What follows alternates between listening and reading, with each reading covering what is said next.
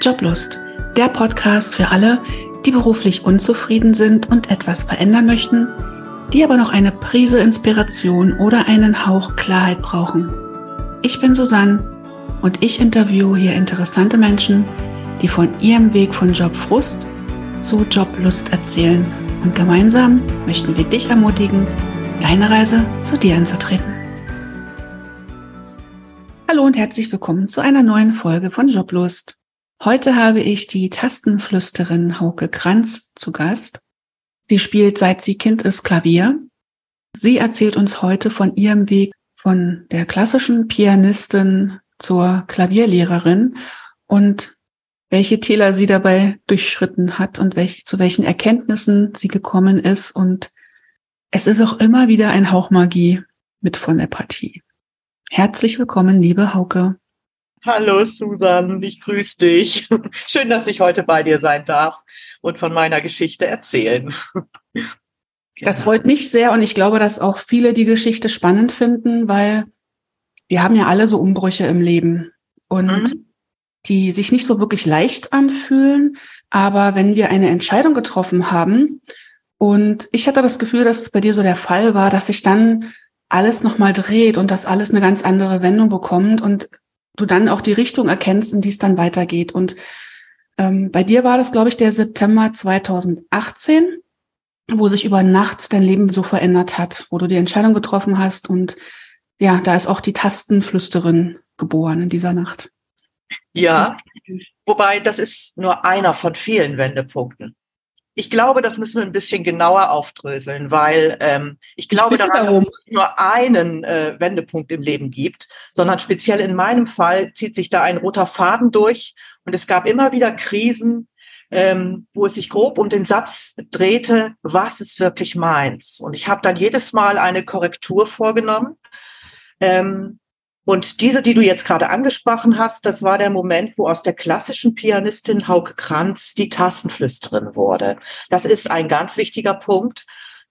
Aber auch danach gab es noch immer wieder Krisen, wo ich mich wieder neu ausgerichtet habe. Also was ich damit sagen will, äh, diese Vorstellung von ein Mädchen fängt mit vier Jahren an, Klavier zu spielen und dann geht dieser Weg geradeaus Richtung Musikerin. Das ist überhaupt nicht so. Das stellen sich viele Menschen so vor und sagen dann, oh, du hast es aber gut, du hast dein Hobby zum Beruf gemacht. Es ist überhaupt nicht so. Es ist wie mit jedem, wie mit jedem Leben. Es gibt ganz viele Umbrüche und mit jedem Neustart und aus jeder Krise, aus der du kommst, kommst du ein bisschen näher dem, wofür du eigentlich auf dieser Welt bist. Und das ist hm. das Thema meines Lebens. Finde ich total spannend, dass du das erzählst. Ähm, und mir fällt dieser Spruch ein, wenn du Gott zum Lachen bringen willst, mach einen Plan. Ja, genau. ja. Und klar, das war ein Moment, den ich so jetzt auf, auf deiner Seite rausgepickt habe mit der Tastenflüsterung. Ja. Ähm, und wir sind ja davon, wenn wir uns einmal entschieden haben, diesen Weg zu gehen, dann sind wir davor nicht gefeit, dass es immer wieder äh, äh, Änderungen gibt. Und ja. egal auf welchem Weg wir uns befinden und selbst wenn wir von A nach B fahren, gibt es immer Kreuzungen. Es gibt einen Kreisverkehr, eine Kreuzung, eine Sackgasse, was auch immer. Und so ist es im Leben halt auch.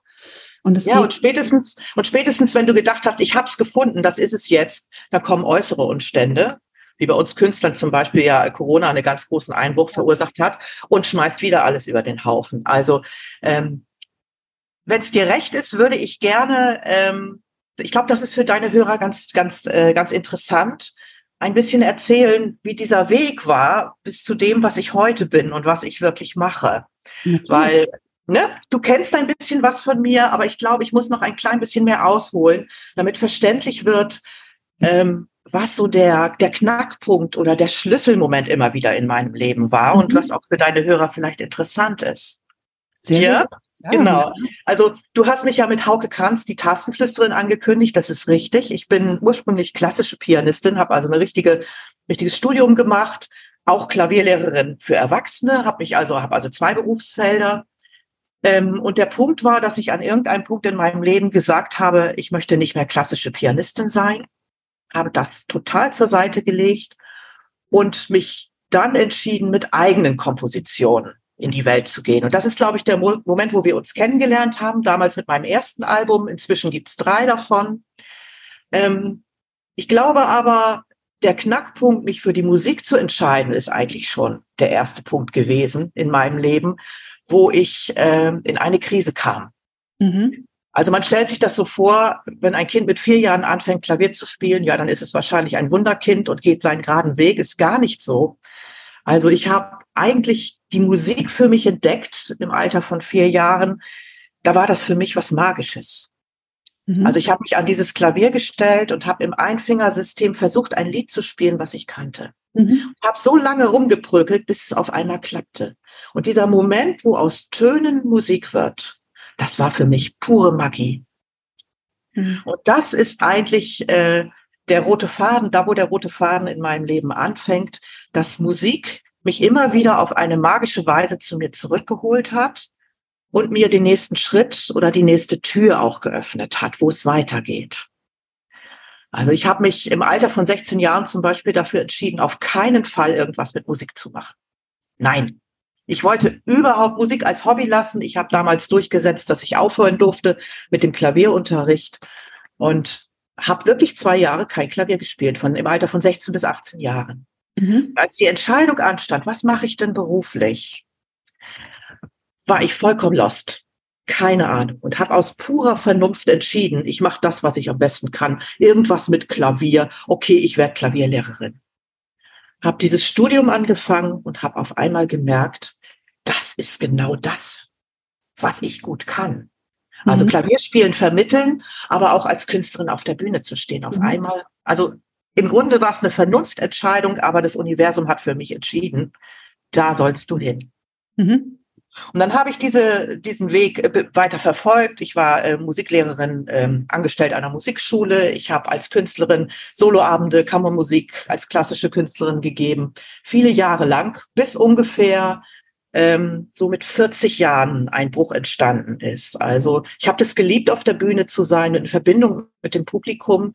Und plötzlich wurde das immer mühsamer. Also du musst wissen, dass in der Klassikwelt ein unglaublicher Druck herrscht, ein Leistungsdruck. Das ist ein Leistungssport. Mhm. Und du vergleichst dich ständig nach rechts und links, ob du gut genug bist. Mhm. Und es hat mich an diesem Punkt so immer weiter unter Druck gesetzt. Ich bekam körperliche Beschwerden, Migräne, eine beginnende Fingerarthrose, dass ich irgendwann mit Anfang 40 gesagt habe, ich lege es zur Seite. Ich bin nur noch Klavierlehrerin, ich mache das total gerne.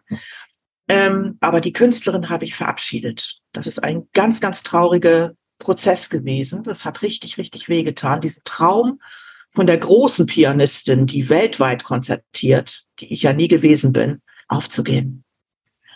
Und mhm. das wirklich loszulassen.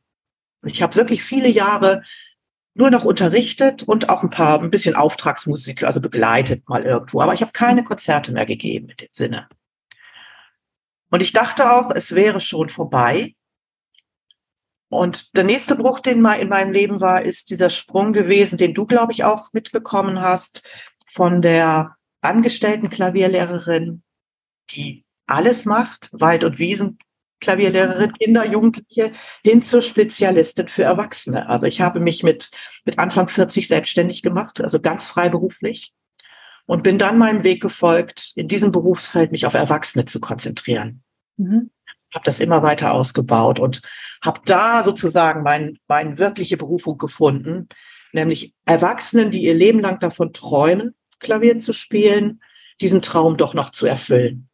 Und dieses blöde Vorurteil, was in der Welt unterwegs ist, dass man jenseits des Kindesalters kein Klavier mehr lernen kann, mhm. den damit aufzuräumen. Wow. ja, und dann, das muss 2015 gewesen war, gewesen sein, ähm, ist plötzlich etwas passiert, was ich nicht erwartet habe. Also ich habe angefangen, für mich selber zu komponieren, so für mich zu spielen, hatte nie vor, damit rauszugehen.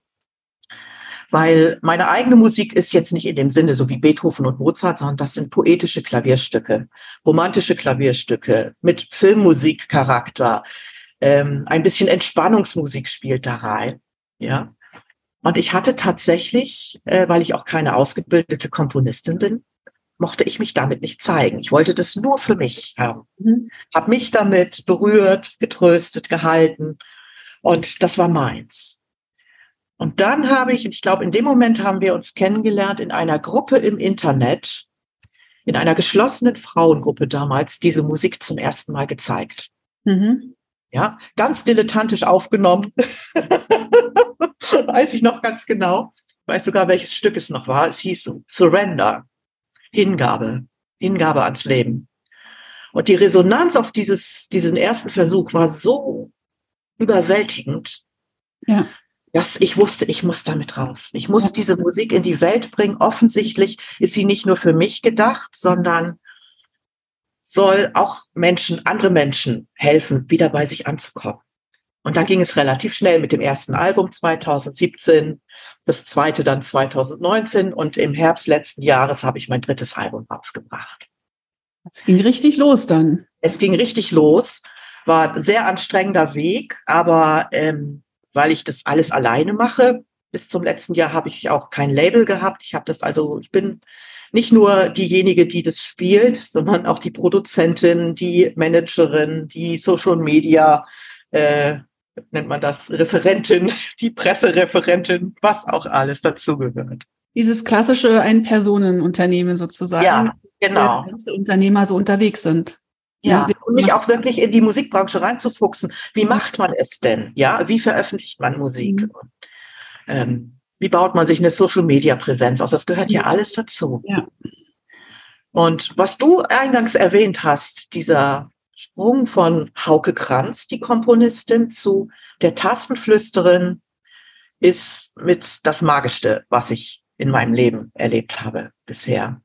Also ich habe damals Ende 2018, da war erst mein erstes Album erschienen, habe ich mich immer wieder gefragt, was mache ich da eigentlich wirklich im Konzert?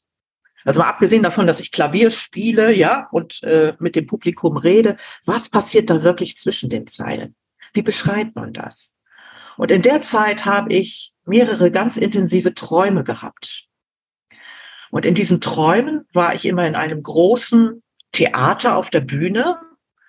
Und dieses Theater, so ein goldenes mit vielen Rängen und so mit mhm. rotem, samtbezogenen Sesseln. Ich kann es sehen vor meinem inneren Auge. Ich auch. Ja. Interessanterweise habe ich irgendwann ein Foto im Netz entdeckt und genau dieses Theater gibt es. Was für eine Überraschung. Ja. Und in einem, in manchen Träumen war ich allein auf der Bühne, habe nur auf der dunklen Bühne, habe nur für mich allein am Flügel gesessen und die ersten Töne gespielt. In einem anderen Traum habe ich gespürt, da sind Menschen im Saal, aber es ist so dunkel, ich kann sie nicht sehen und die sind mucksmäuschenstill und hören mir zu. Dann gab es einen Traum, wo sie mir zugejubelt haben und die Tränen konnte ich fließen sehen.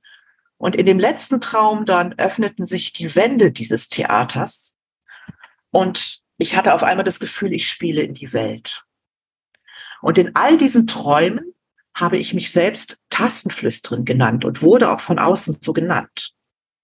Mhm. Und ich habe zunächst gedacht, ja, spinnst du, ne? Äh, klar, Spinnerei, Träumerei, ne? Hab dem keine große Bedeutung beigemessen, habe so ein bisschen darüber gelacht und geschmunzelt, gesagt, ja, ja, Tastenflüsterin, ne? Hm, klar, alles klar. Jetzt machst du dich endgültig lächerlich. Aber das hat mich nicht losgelassen. Und mir wurde klar, ich muss das integrieren. Und dann habe ich innerhalb von vier Wochen alles umgestellt bei mir auf Hauke Kranz, die Tastenflüsterin. Mit allen Konsequenzen, die das hat, dass es Menschen gibt, zum Beispiel aus dem Klassikbereich, die mich belächeln, weil äh, sie mit dem Begriff nichts anfangen können. Aber auf der anderen Seite sich auch Türen öffnen hin zu Menschen, die zum Beispiel auch etwas spiritueller unterwegs sind und für solche Dinge offen sind. Und das war ein echter Ruf. ja, und seitdem bin ich als Hauke Kranz die Tassenflüsterin unterwegs und ähm, ich gebe Konzerte, aber in Wahrheit öffne ich Räume, wo Menschen wirklich bei sich ankommen können. Und sich auch daran erinnern, wozu sie wirklich auf dieser Welt sind. Das, das ist eigentlich das, was, was es ist und was ich immer als Feedback auch bekomme. Das ist so schön, weil das ist ja genau das, was ich auch machen möchte, nur auf ja. eine andere Weise eben. Mhm. Und ich habe mir zur Einstimmung unseres Gesprächs ein Stück von dir angehört, was auf deiner Internetseite ist, der Aufbruch. Ja, genau. Das also schon vom Namen her so passend fand. Mhm. Da habe ich auch schon diese Art von Poesie gespürt, also von der du auch gesprochen hast. Ähm, für mich hörte sich das an wie, also eine, eine Art von Leichtigkeit, mhm. ähm, von Neubeginn, von Umbruch, von ähm, mutig sein. Das, das war alles da drin. Also ich hatte diese, diese Gefühle in mir, als ich das gehört habe. Ja, ja. Und das beschreibt im Prinzip genau das, was du gerade erzählt hast. Das habe ich mir irgendwo aufgeschrieben, weil ich dir das gleich am Anfang sagen wollte, aber jetzt ist anscheinend die passende Stelle dafür. Das hat mich wirklich angesprungen vorhin. Und mhm. da kann ich mir vorstellen, dass du Leute damit ermutigst, wenn sie sich darauf einlassen. Und so wie du das gerade beschrieben hast mit dem Raum, man gibt sich selbst ja oft gar nicht den Raum, so zu genau. sein, wie man ja. wirklich ist. Und genau das beschreibt aber auch wieder deinen Weg. Also du kannst wieder davon erzählen, weil du diesen Weg gegangen bist, weil du ja. Ja. geträumt hast davon und dachte, ja, kann ich mir vorstellen, dass das Angst macht auch, wenn man von was träumt und sich dann so, also wie du gesagt hast, es ist ja lächerlich, mich jetzt tasten. Ja, ja es, es schlägt einem auch manchmal Türen zu. Ne? Wenn man sich entscheidet für einen Weg, gehen auch andere Türen zu. Und du kannst auch nicht mehr zurück. Also ähm, ich könnte jetzt natürlich die Tastenflüsterin wieder streichen und äh, wieder umstellen auf nur Hauke Kranz. Aber damit würde ich mich selbst verraten. Es würde vielleicht einiges äh, in einigen Bereichen leichter machen, sage ich mal. Also zum Beispiel in dem Bereich, wenn es darum geht, Auftrittsorte zu finden für meine Musik, scheiden sich an dem Punkt immer die Geister. Entweder sind die Menschen total begeistert und angezogen, auch von diesem Begriff und von dem, was ich mache oder was sie dahinter vermuten, oder auch sie können gar nichts damit anfangen. Also es äh, trennt sich so ein bisschen die Spreu vom Weizen. Das ist ja das mit der Positionierung auch, was man immer so schön in Fachdeutsch sagt. Ja, positioniere dich spitz. Aber das ist, das erfordert Mut. Das erfordert Mut. Na, das hat auch viel mit Loslassen zu tun. Ne? Ja. Loslassen von dem, was ich nicht wirklich bin. Und da kann ich aus meiner Erfahrung sagen, ich bin ja meinen Weg auch gegangen und komme aus einer ganz anderen Schiene hierhin zu diesem Thema auch. Und habe mich ja dann auch positioniert, und ja. gerade für diese leiseren Menschen und Frauen. Das, mhm. na, ich bin ja auch spitzer gegangen. Und inzwischen kommen mehr Männer, was auch schön ist. Ja, spannend. Ja. Aber erstmal fängt man halt mit einer kleinen, mit einem kleinen Bereich an und ja. fühlt sich da rein. Und dann gehen wieder andere Türen auf. Ja. Und da geht man auch wieder weiter. Und das ist halt alles eine ganz, ganz spannende Reise. Aber was du, glaube ich, erlebt hast und was ich auf jeden Fall auch erlebt habe, ist, dass diese Reise dahin, also dass man gar nicht sehen kann, was der übernächste Schritt ist, sondern man entscheidet sich und geht den nächsten. Und dann geht eine Tür auf. Und wie du gesagt hast, geht an anderer Stelle eine Tür zu. Ja. Ähm, klar, das Loslassen ist nicht so ganz leicht, aber ich empfinde, es als leichter, wenn man dann den Weg weitergeht und dann eben authentische, passende Menschen kommen. Und wie du gerade beschrieben hast mit deinen Konzertsälen, wer weiß, was du in diesen Konzertsälen für Publikum angezogen hättest oder eben nicht angezogen hättest. Da denke ich mir dann, gut, du hast sicherlich eine andere Perspektive darauf, weil online ist das nochmal was anderes, als wenn du in der Offline-Welt bist und irgendwie ja. Seele mieten musst ne, und dann immer wieder Geld investieren musst. Hier merkt man. Nein, das mache ich ja nicht selber. Das mache ich nicht selber. Das kann ich nicht selber. Okay. Also ich bin, ich bin darauf angewiesen, dass Veranstalter, Konzertveranstalter Potenzial sehen. Ich biete ihnen meine Konzerte an mhm. und die schauen dann, ob es in ihre Konzertreihen passt. Also selbst zu veranstalten ist, äh, in mein, ist ein solches finanzielles Risiko. Das kann ich gar nicht. Genau. Mhm. Das heißt, ich bewege mich innerhalb der Strukturen der Musikbranche, mache aber etwas, was etwas außerhalb davon steht. Und äh, brauche diese Strukturen auch. Ich kann auch nicht sagen, ich will damit gar nichts zu tun haben und gehe meinen eigenen Weg, weil wenn ich mein Ziel verwirklichen will, dass meine Musik möglichst viele Menschen überall in der Welt erreicht, dann muss ich diese Strukturen nutzen mhm. und auch zum Beispiel in Social Media YouTube-Kanal, was man so macht, auch wirklich bedienen. Ja, da geht kein mhm. Weg dran vorbei. Mich hat da eben etwas berührt und zwar würde ich da gerne noch mal einhaken und zwar als du erzählt hast, was das Stück Aufbruch mit dir gemacht hast. Das ist, da kriege ich immer ganz große Ohren, wenn mir Menschen erzählen, was meine Musik mit ihnen macht. Weil das eine ist ja die Geschichte, die ich mit dem Stück habe. Und die zweite ist, was jemand, der nur den Titel hat und diese Musik hört, was es für ihn bedeutet. Das ist was ganz eigenes. Und das finde ich total spannend. Für mich ist immer wichtig, also in meinen Konzerten spiele ich nicht nur, sondern mache auch nicht nur eine Moderation, jetzt kommt das Stück Aufbruch und dann spiele ich los, sondern ich nenne das Talks, mhm. die ich zwischen den Stücken halte, wo ich ganz intensiv erzähle, was in welchem Moment das Stück bei mir entstanden ist, was es für mich bedeutet. Mhm. Das heißt nicht, dass du genau das Gleiche fühlen sollst, sondern ich versuche ganz nahbar zu zeigen, wie ich als Mensch in diesem Prozess bin.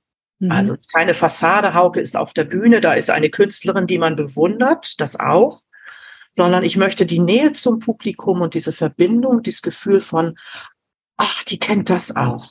Ich bin nicht alleine damit. Mhm.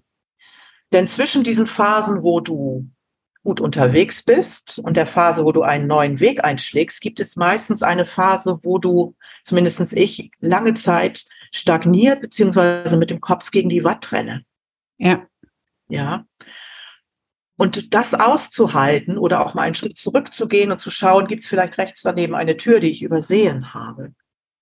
Ich glaube, es macht Sinn, wenn ich nochmal erzähle, ähm, wie es speziell zu diesem Stück Aufbruch gekommen ist. Wenn du magst, gerne. Ja, das ist ja aus meinem aktuellen Album und dieses Album hat eine ganz besondere Geschichte, die ähm, wirklich aus einer Krise entstanden ist. Also mhm.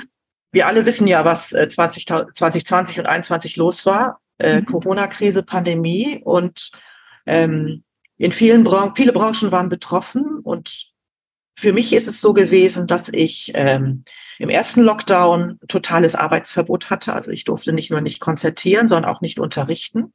Also ich stand auf einmal da und hatte nichts. Mhm. In diesem ersten Lockdown habe ich noch gekämpft. Ich habe Konzerte am Fenster gegeben, hier in meinem Arbeitszimmer das Fenster geöffnet und nach draußen gespielt. Ich mhm. habe es ins Netz übertragen. Also ich habe wirklich, ich wollte die Künstlerin nicht aufgeben. Und als dann Ende 2020 der zweite Lockdown kam, und der hat ja wirklich lang gedauert. Also insgesamt habe ich sieben, Mon sieben von zwölf Monaten wirklich äh, da gesessen und wusste nicht, wie es weitergeht. Da bin ich wirklich in ein Loch gefallen. Und ich habe das wirklich als Zeichen vom Universum gesehen, dass meine Idee, meine Musik in die Welt zu bringen, vielleicht eine Illusion ist. Dass das das Zeichen ist, dass ich es sein lassen soll.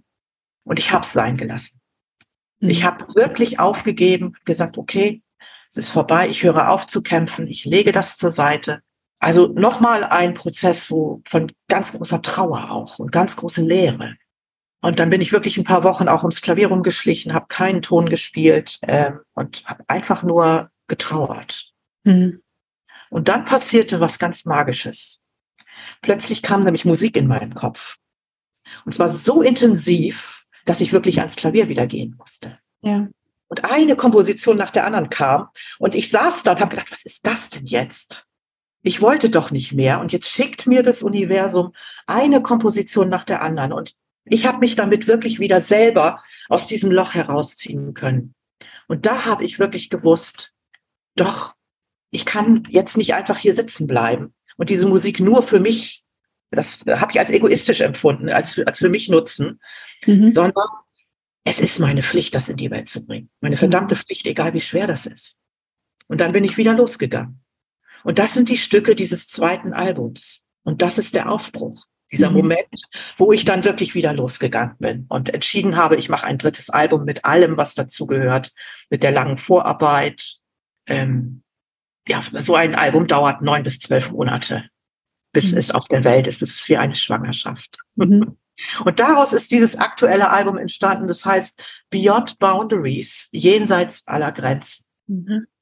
Und beschreibt wirklich diesen Moment, wo du das Gefühl, das erste Mal seit langer Zeit wieder das Gefühl hast, ja, ich kann atmen, ich kann fliegen. Ein Wort, was ich mir aufgeschrieben habe, ich habe gerade nachgeguckt, ist Hoffnung tatsächlich. Ja, ja, genau. Die Hoffnung hört man. Ich habe Hoffnung. Ja, oder ich glaube daran, dass sich der Weg zeigen wird, auch wenn ich ihn jetzt nicht sehen kann. Und das, diesen Satz, den muss ich mir immer wieder sagen wenn es langsam und zäh vorangeht und nicht so schnell, wie ich gedacht habe und nicht der ganz große Durchbruch kommt oder ich entdeckt werde, sondern Schritt für Schritt für Schritt wird es immer ein bisschen größer. Woran mich das erinnert, also das ist so wunderschön und vielen Dank, dass du diese Geschichte mit uns teilst. Ich kenne das vom, vom Schreiben her auch, dass ich gute Sachen schreibe, wenn es mir schlecht geht. Und ich glaube, dass gerade wenn es einem nicht so gut geht, oft aus diesem Schmerz heraus dann das geboren wird, was Neues geboren wird. So, ich will ja. damit auf gar keinen Fall sagen, dass man den Schmerz braucht, um künstlerisch und ja. kreativ zu sein. Das auf keinen Fall. Aber die Vergangenheit hat immer wieder gezeigt, dass gerade wenn es uns nicht gut geht, wir, ich weiß gar nicht, ob die, es ist ein bisschen wie Henne und Ei, ist erst die Krise da und wir erschaffen daraus was oder können wir es nur erschaffen, weil die Krise da ist? Also ist eigentlich auch egal. Manchmal kommt, ich sage einfach, manchmal kommt es einfach nur zusammen und es ist wichtig, sich daran zu erinnern, an, an die eigenen Wurzeln zu erinnern, denn dann hat man das Potenzial, um eben wie Phönix aus der Asche wieder auf, aufzuerstehen. Das ist jetzt ziemlich theatralisch, aber trotzdem ja. hatte ich das gerade. Es hat sowas und ich glaube, es gehört noch ein Element dazu. Also wenn wir so im täglichen Leben immer wollen, etwas machen wollen, ich will ein Buch schreiben, ich muss ein Buch schreiben, ich will so, so dieses Sendungsbewusstsein. Also ich habe ja auch diesen Wunsch, ähm, das in die Welt zu tragen, natürlich. Aber wenn das so ein Selbstläufer wird, dann ist es ganz gut, manchmal wieder auf sich selbst zurückgeworfen zu werden mhm. und erstmal ganz absichtslos zu schreiben oder in meinem Fall zu komponieren oder nur für mich, um mich wieder daran zu erinnern, worum es eigentlich geht. Mhm. Ja? Vielleicht hat es was von hinhören. Vielleicht ist der Alltag, der macht uns manchmal so ein bisschen taub oder stumpf. Ja. Und wenn man äh, so einen Gong vor die Nase kriegt, ja, mhm. dann wird man erstmal still und in dieser Stille entsteht dann das Neue. Vielleicht ist es die Stille, aus der das entsteht, entspringt. Ja, also in meinem Fall ist es ganz sicher so. Es gibt Komponisten, die sich jeden Morgen ans Klavier setzen oder ans Instrument setzen oder an das Notenpapier setzen und schreiben und schreiben und schreiben. Und dann ist irgendwie 100 Prozent Output und 90 Prozent davon landet im Müll. Und das, was dann übrig bleibt, die Essenz, das ist das Wertvolle. Und bei mir ist es immer so gewesen, dass ich nie absichtsvoll komponiert habe. Mhm. Das heißt, ich habe manchmal Monate, Wochen, Monate lang kein Stück geschrieben. Und immer wenn ich dachte, oh je, ist jetzt vielleicht vorbei, kommt da nichts mehr, dann kam plötzlich wieder was. Mhm. Ja, also ähm, es ist für mich keine Arbeit, sondern es ist irgendwie, es öffnet sich ein Kanal und etwas will auf die Welt. Mhm. Und erstmal tatsächlich ganz egoistisch, um mich wieder zu aufzurichten oder daran zu erinnern, ähm, die Musikerin in mir zu erinnern und an das zu erinnern, was mit Musik mit mir schon im Alter von vier Jahren gemacht hat, nochmal mich daran zu erinnern, dass es das auch jetzt wieder tun kann. Und das ist dann immer wieder ein magischer Moment für mich. Also ich hatte es gerade, ich hatte gerade das Wort Magie im Kopf, weil ja. du hast jetzt schon öfter so ähm, Knotenpunkt, mhm. Knotenpunkten erzählt und immer ja. kam Magie dazu. Ja. Immer war so ein Hauch Magie, als käme da immer eine Fee und hat da irgendwie genau geschwungen. Also du kannst es nennen, wie du willst. Also für mich ist es das Universum, mhm. was mit mir spricht oder mir ein Zeichen schickt oder äh, mich erinnert ähm, an etwas, was ich eigentlich weiß, nur vergessen habe in diesem ja. Alltag. Ja. Das ist so schön, weil das wünsche ich mir so für alle Menschen. Das ist, mhm. ja, vielleicht ist es auch ein bisschen groß, dieser Traum, aber ich wünsche, dass jeder mal diese Erfahrung macht, diesen magischen Moment zu erleben, wo man weiß, dafür bin ich hier. Und das ist so ein ergreifender Moment. Also schon wenn ich das sage, ergreift mich das gleich wieder. So, ja, ja, das ist sehr berührend, ne? Ja. Ja. Das ist wirklich, als, als würde so ein Zündfunke dich treffen und du würdest mit was angebunden werden, was du gar nicht so richtig in Worte fassen kannst. Und ich, das ist, glaube ich, ganz oft das Schwierige an dieser Berufung oder Bestimmung finden, weil wir in, in Worten denken, weil wir in Berufsbezeichnungen denken. Und darum geht es eben gar nicht. Das geht nicht um diese Schubladen, in die wir uns selber und andere immer wieder stecken. Ich bin Lehrer, ich bin Autoverkäufer, ich bin Bäckereifachangestellte oder Doktor oder ja, was auch immer. Es geht eher um die Essenz daraus. Also was bringe ich in die Welt? Und das ist halt keine Berufsbezeichnung, sondern das ist auch wieder ein Gefühl. Ja, also das eine ist das Handwerk. Da würde ich sagen, bei mir, mein Handwerk ist, dass ich gut Klavier spielen gelernt habe. Mhm. Ja. Und äh, Menschenkenntnis dazu gekommen ist. Ich bin mittlerweile 58. Nicht, da ist natürlich auch so, dass man viel erlebt hat und Menschen kennengelernt hat und sie auch einschätzen kann. Aber die Fähigkeit oder dieser Moment, wo dann das, was ich sage und was ich spiele, einen Menschen berührt, da kommt noch etwas dazu. Mhm. Du hast eben gesagt, du möchtest so gern, dass mehr Menschen ihre Berufung finden oder das auch entdecken für sich. Ich glaube, ja. was diese, was Menschen brauchen, um, äh, sie haben es alles in sich. Aber sie brauchen zum einen eine Art Erlaubnis, häufig, von wem auch immer, eine Erlaubnis, das auch zuzulassen. Eine Erlaubnis kann zum Beispiel sein, wenn Sie jemanden wie dich sehen oder jemanden wie mich sehen, die das offensichtlich lebt mit allen Höhen und Tiefen dass sie sagen, das geht, das gibt's, die lebt das. Genau, ja? das ist die Idee von dem Podcast. Das genau das genau. ist die Idee von dem Podcast. Ja, genau. genau das und dann nicht nur dieses neidische, oh, die hat's geschafft und ich noch nicht, sondern in dem Moment, wo ich davon erzähle, das ist ja eben bei dir auch passiert, berührt es etwas, öffnet es etwas. Man hat das Gefühl von, ja, ich kann es fühlen für einen Moment lang. Mhm. Was immer es für den Menschen bedeutet, der da im Publikum sitzt, seine Berufung zu leben oder in seiner Essenz zu sein oder sich, ich sage ja immer wieder, wir wissen es eigentlich genau, was unsere Essenz ist, wofür wir auf dieser Erde sind. Wir müssen nur wieder dran erinnert werden, wir haben es vergessen. Es gibt so mehrere Stufen ähm, aus meiner Erfahrung. Das erste ist dieses, sich daran zu erinnern. Mhm. Einige Menschen erinnern sich daran und sie wissen es eigentlich, in Anführungsstrichen, aber sie setzen es nicht um. Ne? Also mhm. das sind diese, also wenn du es nicht weißt, was dich berührt oder was du gerne willst oder dass du eigentlich für was ganz anderes bestimmt bist, mhm. dann hast du auch diesen Schmerz ja nicht. Ja. Also du lebst dein Leben und dir tut nichts weh. Sage ich ja. jetzt einfach also so emotionslos ja. einfach mal. Und dann gibt es die Leute, die, und das sind die, die ja dann zu uns kommen, weil mhm. sie diesen Schmerz spüren, weil sie ja. Schon angedockt haben für eine kurze Zeit oder eine Idee davon haben oder wissen, dass da noch was ist, was viel mehr ist als das, was gerade in ihrem Leben ja. so da ist.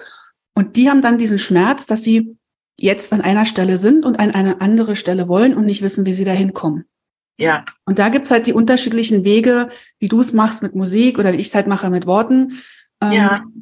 da zu begleiten. Und das ja. ist aber dieser Weg des Schmerzes, also da sind wir auch wieder beim Schmerz, dass es weh tut, ist in dem Falle ja nicht, nicht schlimm oder das ist nicht, dass du da die Finger von lassen solltest, sondern das tut dir weh, weil du eben nicht da bist, aber da sein könntest. Also weil dich dieser Schmerz im Prinzip dahin drängen will. Ja, oder auch zieht. Also es gibt im Yoga den Ausdruck von Wohlschmerz. Ja, kenne ich. Hm. Also es gibt Schmerzen, auch bei Yoga, wo du über Grenzen hinausgehst und das ist nicht gut und das ist ein Warnzeichen. Und es gibt ein, ein Schmerz, ein Wohlschmerz, wo der Körper anfängt, sich zu expandieren und sich zu dehnen und loszulassen. Ja, ja das stimmt. Ja? Und ein tiefes Ausatmen auch häufig passiert. Ja. Mhm oder manchmal sogar auch Tränen fließen, weil sich da auch ein Panzer löst, ein Herzpanzer oder was es auch immer okay. ist. Ja.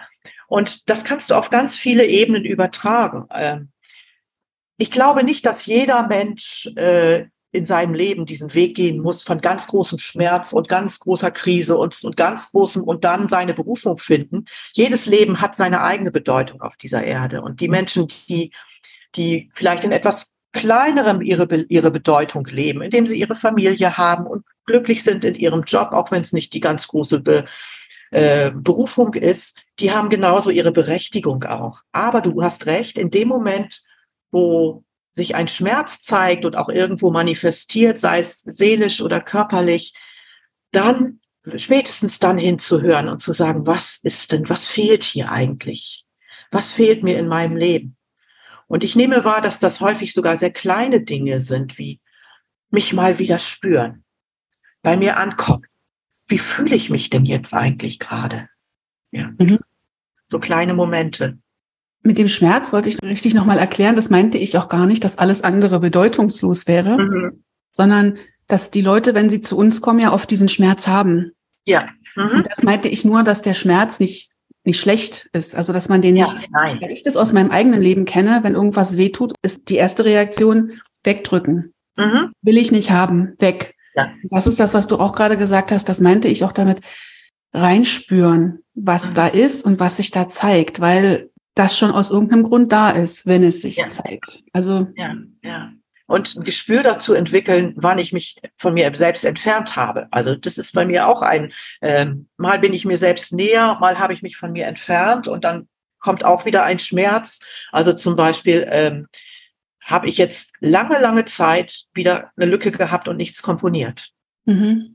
Ja, ich merke das erst gar nicht. Und dann irgendwann denke ich, oh, ist aber schon lange her. Oder, huch, nanu. Ich bin viel am Klavier. Ich spiele die Stücke, die ich schon geschrieben habe und bin dann total drin und kann, bin also wirklich in meinem Element. Und vor kurzem hatte ich einen Punkt, wo ich also auch wieder nicht wusste, bin ich richtig, soll, soll ich, in welche Richtung soll ich gehen? Und da habe ich dann wirklich mal um ein Zeichen gebeten. Mhm. Da habe ich wirklich gesagt, so, ich brauche jetzt wirklich mal einen Schubs, äh, bin ich richtig. Und dann mhm. habe ich mich ans Klavier gesetzt und habe mal nicht losgespielt, all das, was ich schon spielen kann und was ich, was ich so schon komponiert habe, sondern habe da wirklich minutenlang gesessen und nur gelauscht. Und dann habe ich angefangen rumzugämpeln, nur am Klavier. So hier ein kleines Motiv, da ein kleines Motiv. Und auf einmal entstand etwas. Mhm. Das heißt, ich war nicht mehr so diesem ausgeliefert, wann kommt denn wieder von oben etwas, sondern ich konnte aktiv etwas tun, indem ich darum gebeten habe und indem ich den Raum geschaffen hatte, mich still hinzusetzen vors Klavier und nicht wegzulaufen, indem es auch entstehen konnte. Also herauszufinden auch, ist bei jedem Jahr ein bisschen anders, was du brauchst, um wirklich den Raum offen zu halten, auch ohne Erwartung. Dann stehst du vielleicht nach einer halben Stunde wieder auf und es ist nichts gekommen und das ist auch mhm. in Ordnung. Ja. Alles darf da sein. Ja, ja, genau. Ja, so vom, von meinem Gefühl her ist das ein schönes Schlusswort auch, so dieses alles darf sein und. Alles darf sein, genau. Lass diesen Raum für dich offen und mach immer wieder die Tür auf, wenn du merkst, dass sie halt zugefallen ist, ne? Genau. Wenn mhm. sich irgendwas anfühlt, ähm, ja, wie Schmerz oder dass du da hingucken solltest, zieht dich dahin, dann, dann schau hin und dann guck. Du hast auch die, das Gespür dafür, was, wie du dich da reinbegeben kannst auf deine eigene Weise ja. und wie du dich darüber hinaus bewegen kannst, wie du dich entfalten kannst, wie du wieder, ja, diese ganze Sache belichten kannst. Ja. Mhm. Ja. Und ich würde noch was hinzufügen. Also, das ist auch ein Thema meines Lebens, das Vertrauen zu haben, mhm. dass da was kommt. Also ich sage das, in meinen Konzerten sage ich dann immer, auch für dich wird eines Tages der Moment kommen, wo du abhebst und fliegst. Ja. Ja. Ich habe in meinen, ähm, auf meiner Seite immer wieder den Schmetterling und daran denke ich gerade. Ja, genau. Mhm. Wenn du jetzt hier zuhörst und denkst, dass es gerade nicht so läuft in deinem Leben, dann versprechen wir beide dir jetzt hier an dieser Stelle, dass auch du wieder abhebst und fliegst. Ja, das ist ein ja. schönes Schlusswort. Vielen Dank, liebe Hauke. Gerne. Ja, danke für den Raum. Bis dann, ihr Lieben. Tschüss.